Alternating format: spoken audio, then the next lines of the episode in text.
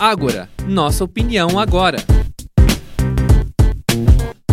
Meus cumprimentos, eu sou Job Tencourt. Eu sou o Luciano Mesadri. Olá pessoal, eu sou a Bianca. E eu sou Leni Cunha.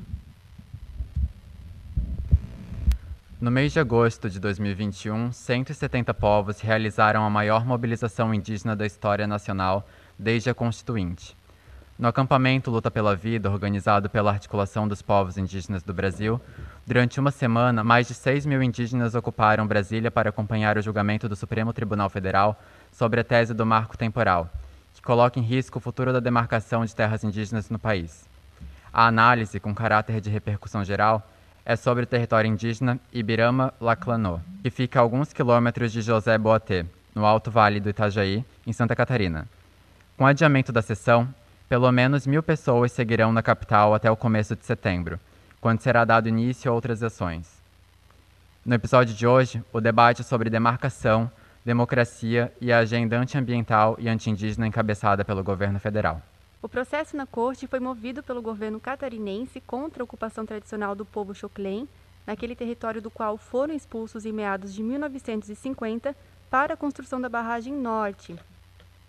A luta pela demarcação tem muito a ver com o marco temporal, né, que determina que uma terra indígena só poderia ser demarcada se for comprovado que a população estava sobre a terra requerida na data da promulgação da Constituição Federal, né, ou seja, no dia 5 de outubro de 1988, quem estivesse fora da área nessa data ou chegasse após esse dia já não teria o direito a pedir a sua demarcação. A tese do marco temporal também expulsaria os ocupantes originários das terras para explorá-las, e isso impacta diretamente no equilíbrio ecológico e climático do nosso país. No entanto, a demarcação das terras indígenas é um direito garantido pela Carta Magna, pois estabelece aos indígenas o chamado direito originário, que nele é considerado que são eles os primeiros e naturais donos desse território, né?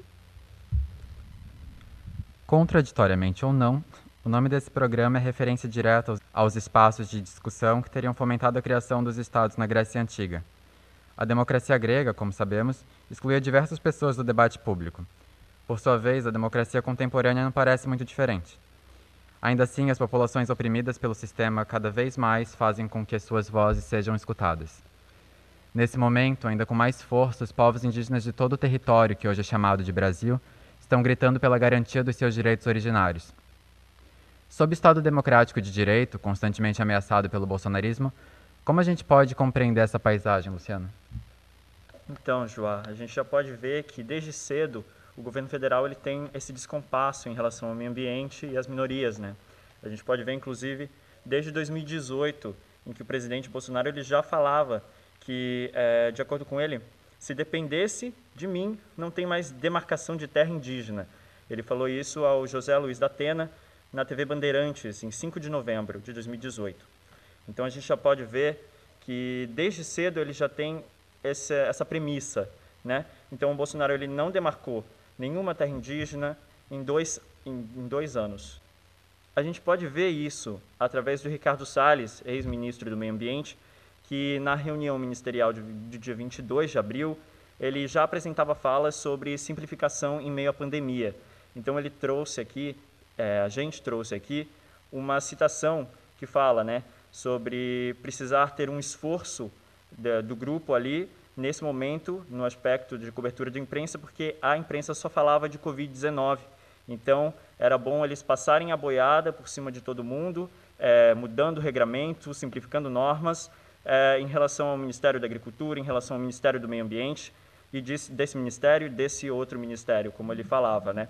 Então, é, agora, gente, é importante relembrar também que o atual ministro do Meio Ambiente é o Joaquim Leite. E agora eu vou, então, chamar a Leni para falar sobre casos isolados de madeireiros ilegais, por exemplo. Pois é, ouvintes, a, a Polícia Federal está agindo. Ela deflagrou semana passada uma operação contra os madeireiros e garimpeiros ilegais em terras indígenas de Araribóia, no Maranhão. A ação contou com o apoio do IBAMA, Força Nacional, Corpo de Bombeiros Militar, FUNAI e Batalhão da Polícia Ambiental.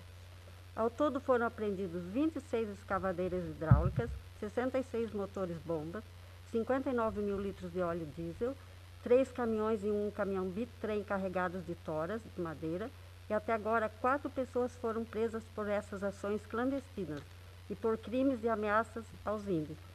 E entre 2009 e 2019 foram registrados 2.074 homicídios de índios, conforme a edição 2021 do Atlas da Violência, divulgado na terça-feira, 31 de agosto, pelo Fórum Brasileiro de Segurança.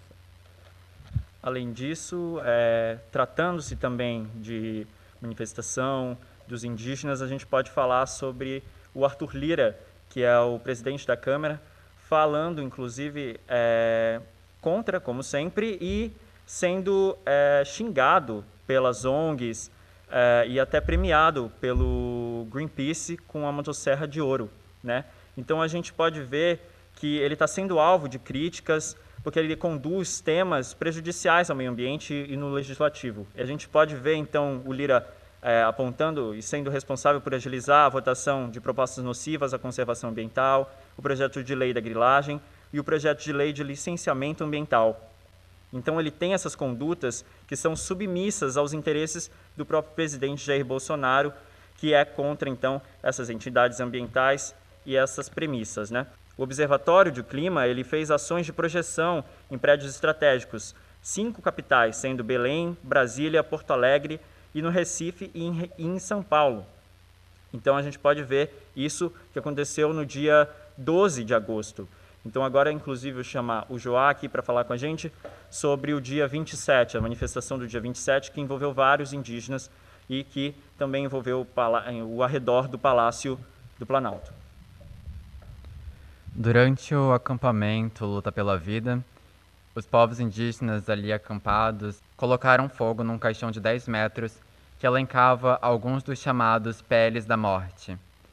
A gente pode citar o PL número 191 de 2020, que libera a mineração em terras indígenas, o PL número 3729 de 2004, que flexibiliza ou extingue o licenciamento ambiental de obras e empreendimentos, número 510 de 2021, que permite a legalização de terras públicas invadidas até 2014 e a titulação de áreas consideradas latifúndios, número 4843 de 2019, que, que permite que o setor privado se aproprie de terras destinadas à reforma agrária e a titulação de áreas consideradas latifúndios, e o tão falado PL número 490 de 2007, que restringe a demarcação de terras indígenas.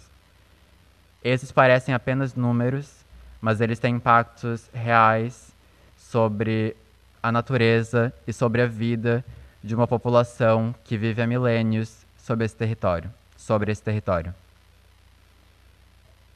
Para comentar um pouco mais sobre a importância da demarcação dessas terras, eu trago aqui algumas falas apontadas e elencadas pela Bianca. É, Joá, dentre os motivos para demarcar as terras indígenas, né, Começamos pela garantia da diversidade étnica e cultural. A demarcação das terras indígenas também beneficia indiretamente a sociedade de uma forma geral, visto que a garantia e a efetivação dos direitos territoriais dos povos contribuem para uma construção de uma sociedade pluriétnica e multicultural, ou seja, uma sociedade que abriga povos de origens culturais distintas entre si, com uma diversidade de grupos de várias etnias. As terras indígenas são áreas fundamentais para a reprodução cultural, com a manutenção de seus modos de vida tradicionais, conhecimentos e expressões culturais singulares que enriquecem o patrimônio cultural brasileiro. Podemos citar também a conservação ambiental. As sociedades nacionais e mundiais se beneficiariam com a demarcação das terras indígenas, visto que tal medida protetiva consolida e contribui para a proteção do meio ambiente e da biodiversidade, bem como para o controle climático global, visto que as terras indígenas representam as áreas mais protegidas ambientalmente. Assim, a demarcação de terras indígenas também contribui para que seja garantida a toda a população brasileira um meio ambiente ecologicamente equilibrado conforme os termos do artigo 225 da Constituição da República Federativa do Brasil. A proteção de povos indígenas isolados também é um fator importante, né? A demarcação das terras indígenas é especialmente importante para os povos isolados que optam por não manter qualquer relação de contato permanente com a sociedade, vivendo de um modo autônomo em ambientes que conhecem muito bem. Bolsonaro não demarcou nenhuma terra indígena em dois anos, né? Essa marca é a pior desde o fim da ditadura militar, segundo a coluna do Guilherme Amado para a Globo. Fernando Henrique Cardoso, é, com 145 demarcações, Fernando Collor com 121 e Lula com 79. Esses são os líderes em demarcações. Ressaltando a importância de se garantir os direitos dessas populações, Leni, pode ressaltar alguns pontos sobre a importância de garantir os direitos desses povos? Ressaltando, as terras são bens da União, inalieníveis e indisponíveis aos outros. É o direito dos índios sobre elas, não caducam. Vale lembrar que, historicamente, os povos indígenas, os primeiros que viviam no Brasil, sofreram uma série de abusos por parte dos, conqui dos conquistadores europeus. Até hoje so e até hoje sofre perseguições por parte das pessoas, né, de, de, de madeireiros, de todos. Em meio aos delírios golpistas do presidente da República, é importante que se tenha lucidez sobre o que temos de mais precioso nesse solo. E os povos originários parecem saber bem do que se trata. Nós precisamos discutir materialidade e a permanência de todos os tipos de vida sobre esse solo. Finalizamos por aqui o tema dessa semana voltado ao meio ambiente. Então, por esses e outros motivos, devemos incorporar voz ao grito que pede por demarcação já. Demarcação já. Demarcação já. Demarcação já. Sangue indígena, nenhuma gota a mais. Ágora, nossa opinião agora. É uma produção dos acadêmicos do quarto período do curso de jornalismo e integra o projeto de extensão Oxigênio Central de Podcasts. Coordenação: Professor André Pinheiro. Bolsista: Nicolas Ramos. Universidade do Vale do Itajaí. Univale, segundo semestre de 2021.